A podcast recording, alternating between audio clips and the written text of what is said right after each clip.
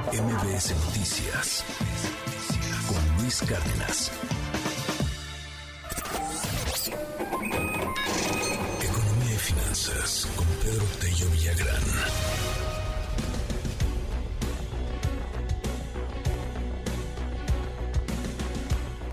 Siete con 50 minutos. Pedro Tello, te mando un gran abrazo, el superpeso. Tenemos que agradecerle a la 4T, al presidente López Obrador en particular, que tengamos estos niveles, que estemos fortaleciendo nuestra moneda. ¿Cómo estás, querido Pedro? Buen día. ¿Qué tal, Luis? Qué gusto saludarte a ti también a quienes nos escuchen.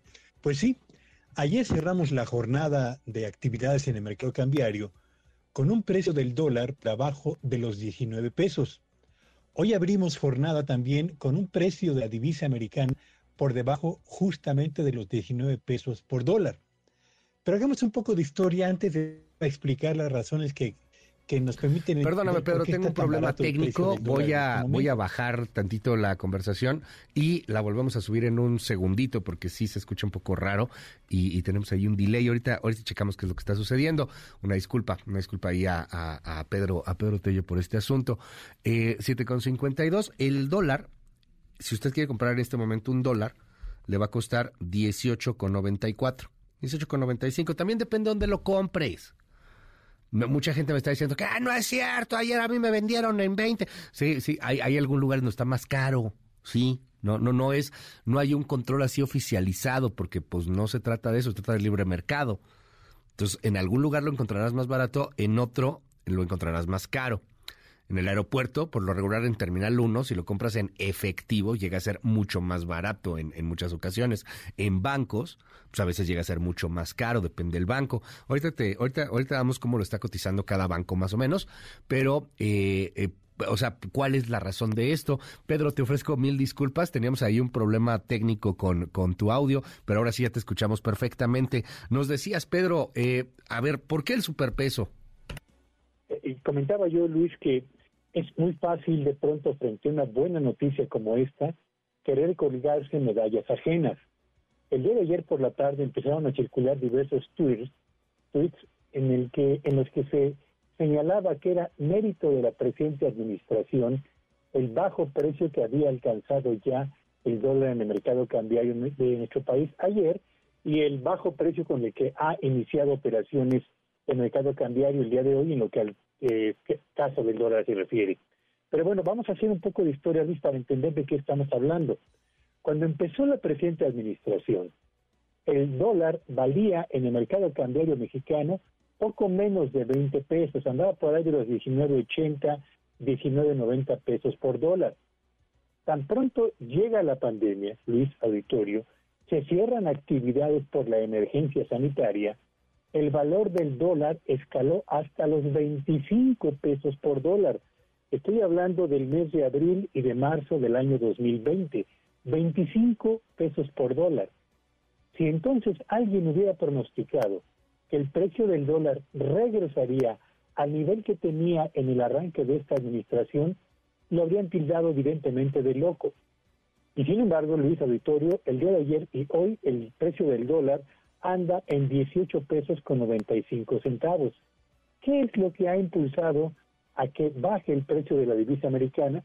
Yo diría que son tres factores fundamentalmente, Luis. El primero y el más importante es que cuando un inversionista financiero está buscando las mejores opciones para colocar ahí sus recursos, evidentemente que va a elegir aquellos países donde la tasa de interés que va a recibir es la más elevada que podría obtener en economías desarrolladas más seguras, pero menos rentables.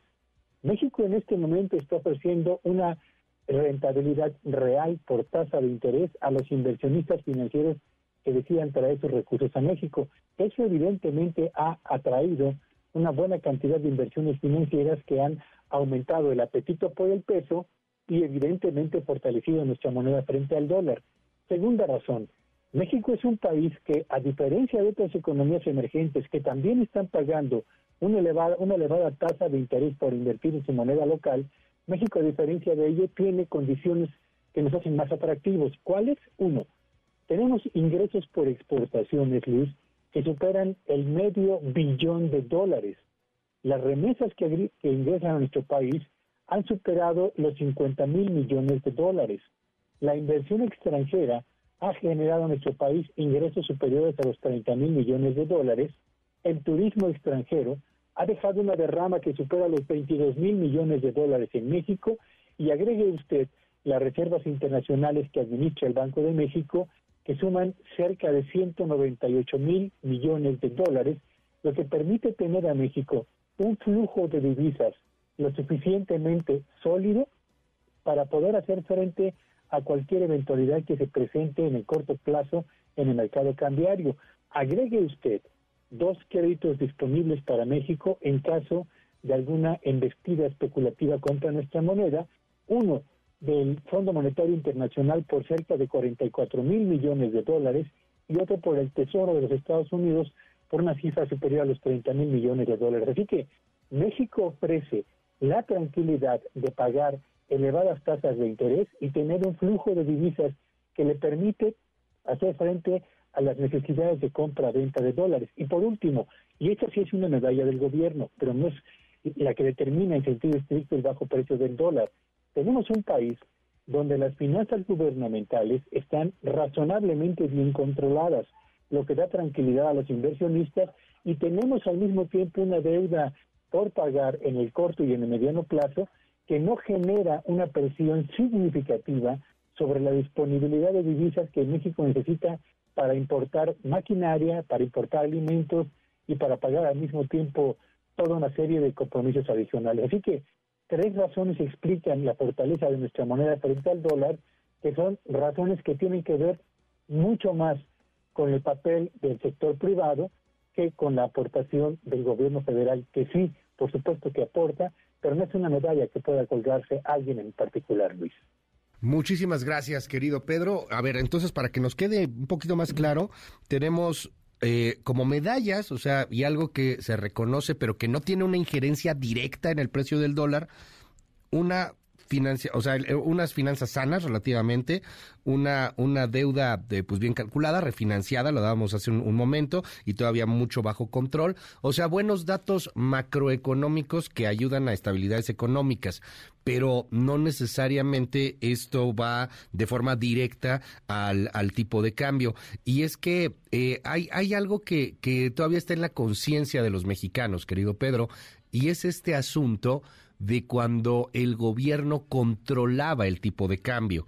Presidente que devalúa, se devalúa, decían en ese pues ya muy añejo prismo que de pronto parece que se revive. O sea, hoy día tiene muchísimo más que ver con factores externos que con lo que decida o no decida un presidente. Y está circulando por todos lados la fotografía de Salinas y de Cedillo y de Calderón y, y de Fox y de Peña Nieto y hacen comparaciones y AMLO líder mundial y no sé, e, es, es un poco apelar a esta conciencia social, a este asunto que, que tenemos los, los mexicanos, en donde pensamos pues que un presidente lo debe de controlar absolutamente todo, ¿no? Como si fueran eh, pues eh, los los poseedores de la de la realidad y del y del destino de la realidad absoluta, querido Pedro. Sí, por supuesto. Cuando estamos hablando de un país como México, Luis, donde no hay control cambiario, donde el precio de la divisa americana se determina día a día en función de la compra y venta de divisas, cuando esta es la condición en la que nos encontramos, el precio de la divisa americana depende de tres cosas. Uno, de qué tan atractivo es invertir en pesos para inversionistas extranjeros.